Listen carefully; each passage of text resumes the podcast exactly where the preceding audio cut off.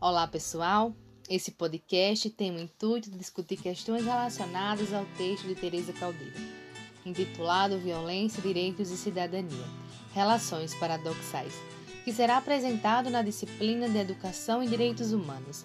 O nosso grupo é formado por mim, Dayana, Franklin, Josiele e Wendy.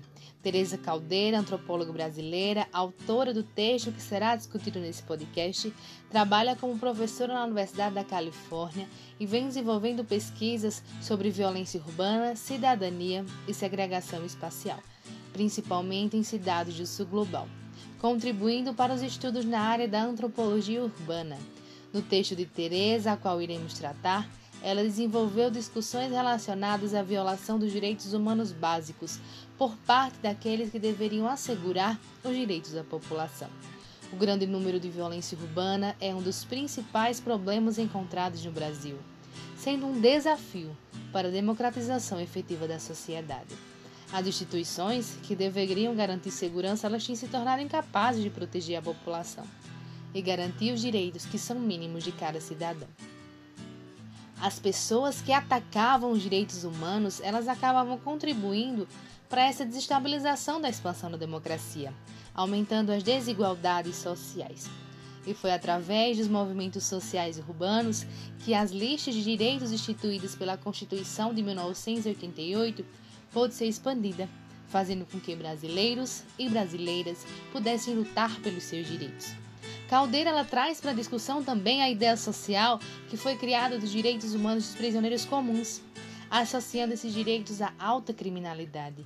O que escutamos muitas vezes, né, socialmente construído, que os direitos humanos eles se enquadram como os direitos humanos de privilégios de bandidos.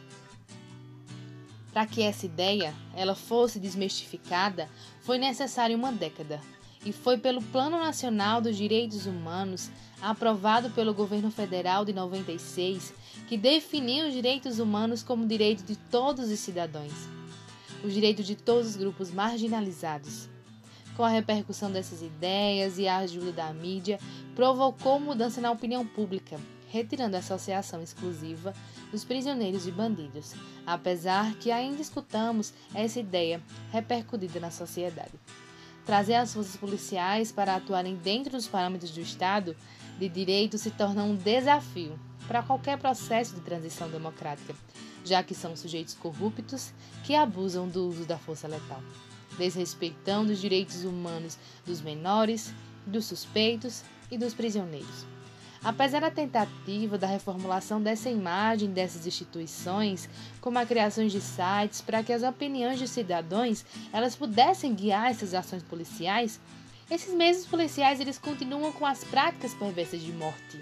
A mesma polícia que o cidadão procura um refúgio, que procura uma proteção, é a mesma que pratica o crime. Os policiais matam porque estão exercendo seu papel e muitas vezes as pessoas que são vítimas desses policiais asseguram essa ideia. Essa perversão ela é muito mais evidente nas organizações presidiárias, que elas têm imposto que temos acesso pelos defensores de direitos humanos que tornam público o quadro das condições precárias e desumanas que caracterizam nossos cárceres brasileiros. Em revolta a essas ações, o PCC ele tem ações desenvolvidas que objetivam fazer justiça em nome de uma paz e de uma liberdade contra esses opressores. E essas revoltas elas acontecem no presídios, elas exprimem o cenário que frequentemente é praticado pelas PMs, por esses membros que deixam expostos suas revoltas. Para finalizar o seu texto, a autora traz alguns questionamentos que nos fazem refletir sobre essa crueldade, o que não é algo do passado, é fruto dessa contemporaneidade, mostrando que ela se manifesta de forma heterogênea e se prolifera junto com a globalização, com a pobreza efetiva, com a, o genocídio, com os conflitos étnicos, com algumas formas de crueldade contemporânea que conseguimos perceber, o que acaba apontando para uma possível impossibilidade da política. A violação dos direitos e a crueldade ela continua sendo sombra do processo de democratização. Muitas vezes o cidadão como é vítima e não percebe.